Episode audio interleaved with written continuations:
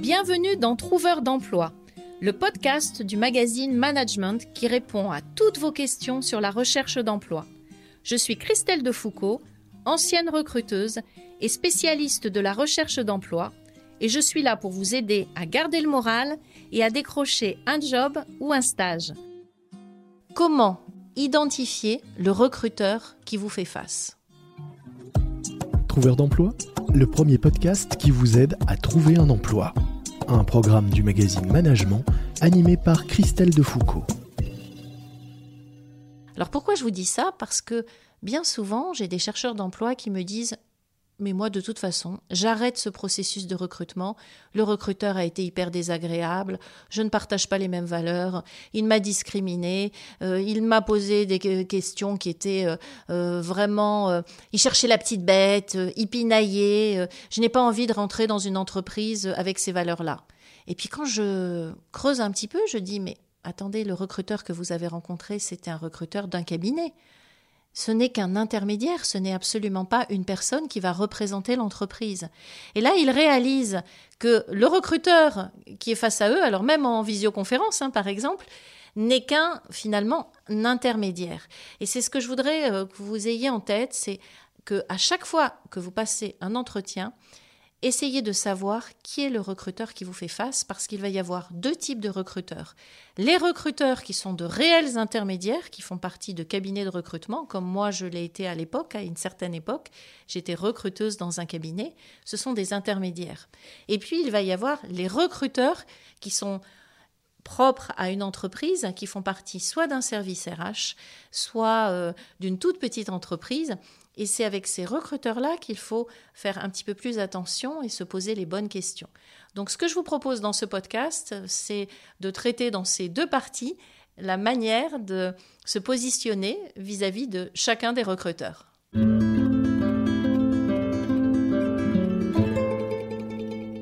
Si vous avez affaire à un recruteur d'un cabinet, imaginez que ce recruteur, en fait, est le, représentant de l'entreprise qui va vous recruter.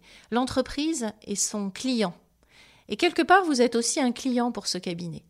Donc le recruteur, finalement, va essayer de trouver la bonne personne pour l'entreprise, mais son intérêt, c'est vraiment de trouver ce candidat, et c'est peut-être vous le candidat, et son intérêt, c'est de créer une alliance avec vous. Donc, Dites-vous, c'est un recruteur d'un cabinet. S'il est désagréable, ce n'est pas si grave. Il fait partie du processus du recrutement, il fait partie du grand jeu de la recherche d'un job. Je le prends comme un adversaire. Je vais essayer d'en faire un partenaire, d'en faire un allié, et ensemble, on va aller vers le poste dans l'entreprise. Vous, votre intérêt, c'est de convaincre ce recruteur, quel qu'il soit, même s'il est hyper désagréable, même s'il ne vous est pas sympathique, même si euh, voilà, vous avez une très mauvaise opinion de lui, c'est de passer au-delà de cette opinion pour que vous puissiez créer cette alliance et qu'il vous présente à l'entreprise pour passer l'entretien d'après. Et même si ça ne se fait pas, si à la fin de l'entretien, il vous dit, bah, écoutez, non, euh, on, arrête là, s'il prend euh, le temps de vous expliquer pourquoi, bon, bah, c'est déjà un plus, mais même si ça ne se fait pas, ne fermez pas la porte par rapport à ce recruteur parce que c'est un intermédiaire vis-à-vis -vis de l'entreprise, certes, mais de beaucoup d'autres entreprises. Et ce recruteur fait partie de votre réseau et vous permettra ensuite d'aller vers d'autres postes. Donc je dirais, par rapport à un recruteur d'un cabinet, s'attendre à tout, parce que ce sont des gens qui sont quand même bien formés, qui connaissent bien leur métier, qui savent bien vous mettre en difficulté, qui savent bien aller chercher la petite bête. Donc s'attendre à tout, mais prendre beaucoup de recul et ne rien prendre de façon personnelle, car encore une fois, ils ne sont que des intermédiaires, ils font leur job, leur but c'est vraiment de trouver le plus rapidement possible un candidat pour leurs clients, et vous êtes ce candidat potentiel. Donc dans la démarche, aidez-les. Ne les mettez pas en difficulté et essayez euh, le plus rapidement possible de créer cette alliance. Donc ça, c'est pour les recruteurs de cabinet. On les met de côté parce que ce sont ceux finalement qui vont être le moins dérangeants pour vous dans le processus de recrutement.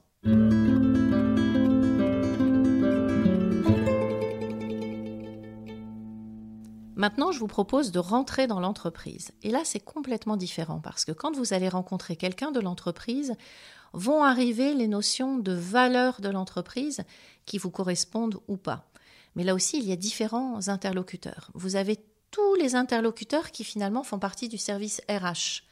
Ils sont missionnés par un autre département pour euh, vous recruter.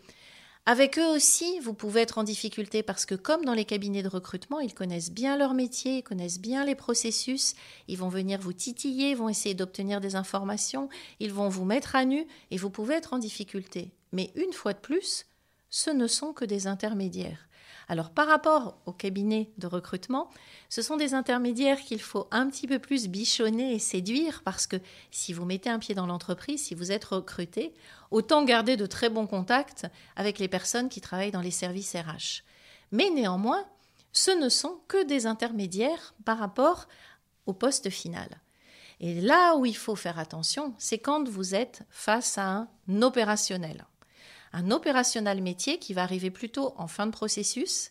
Vous avez passé les étapes, euh, l'étape du recrutement, l'étape de l'ARH et vous êtes face à l'opérationnel métier. Donc là, attention parce que déjà, il connaît bien votre métier, il a les mêmes codes que vous, le même vocabulaire, il sait de quoi il parle.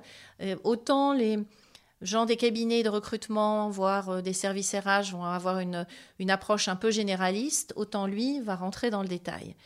Mais surtout, là où il faut faire attention, c'est si ça ne se passe pas bien, posez-vous la question, est-ce que c'est grave ou pas? C'est-à-dire que si vous n'avez pas un très bon ressenti avec une personne, dites-vous, est-ce que cette personne sera mon manager? Est-ce que ça va être mon N plus 1 Est-ce que ça va être un collaborateur? Est-ce que je vais devoir travailler avec elle?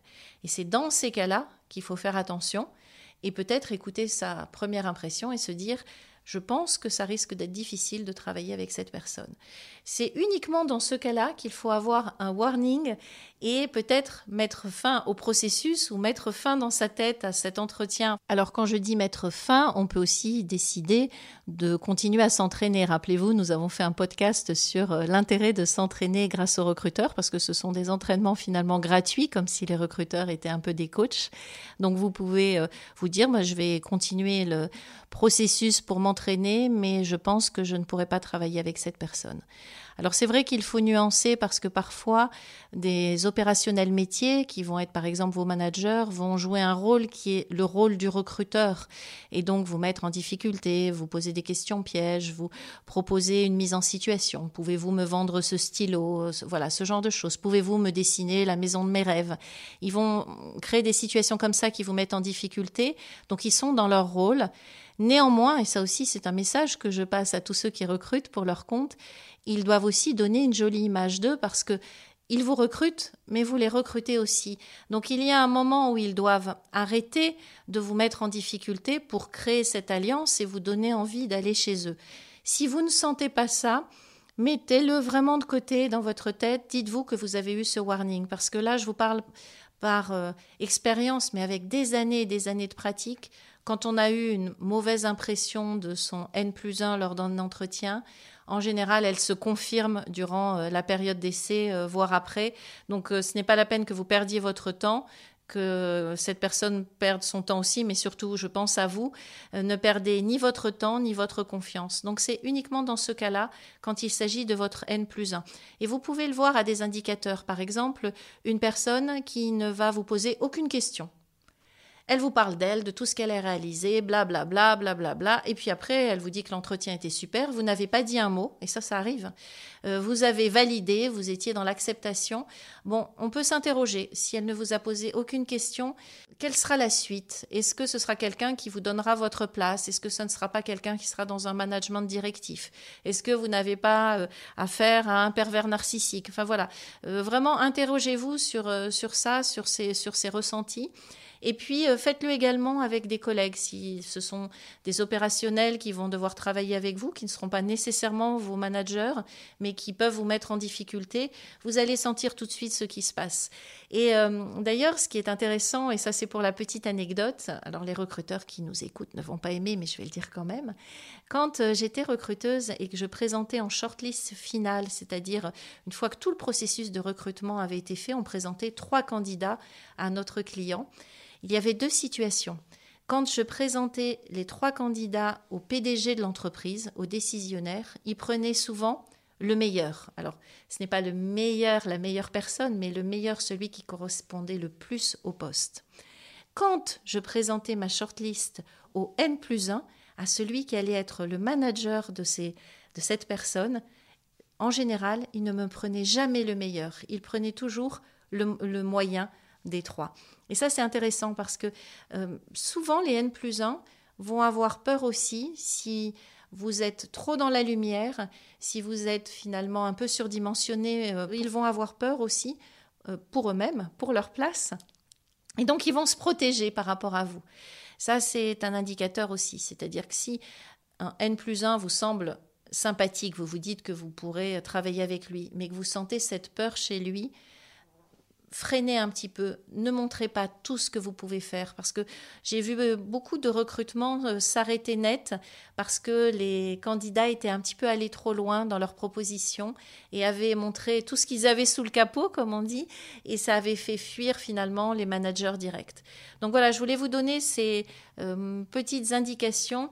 Donc, Quoi qu'il se passe dans un entretien, dites-vous que ce n'est jamais grave, que c'est un jeu, que les gens sont des intermédiaires. Par contre, soyez très alerte et très averti quand il s'agit de celui avec lequel vous allez, celui ou celle, hein, bien entendu, avec lequel vous allez passer beaucoup d'heures et avec lequel vous allez euh, travailler euh, pendant longtemps et il vaut mieux que ça se passe bien. Donc là, pour le coup, faites attention à votre première impression.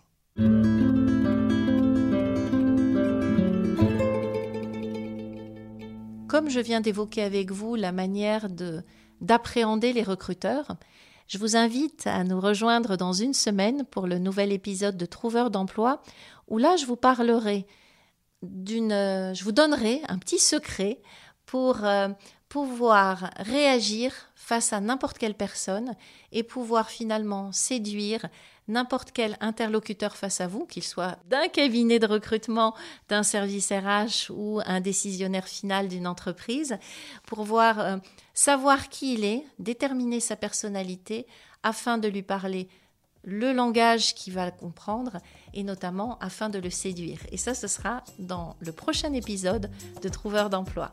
Sinon, il est temps pour moi de vous souhaiter une bonne journée et de vous dire à très bientôt et surtout bon courage pour vos entretiens.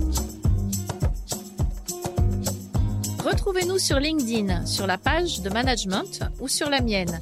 N'hésitez pas à me poser toutes vos questions, même les pires, et j'essaierai d'y répondre dans un prochain épisode.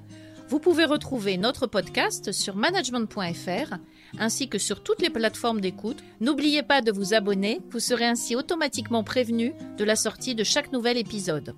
Vous venez d'écouter Trouveur d'emploi, un podcast du magazine Management présenté par Christelle Defoucault et réalisé par Lucas Vibo.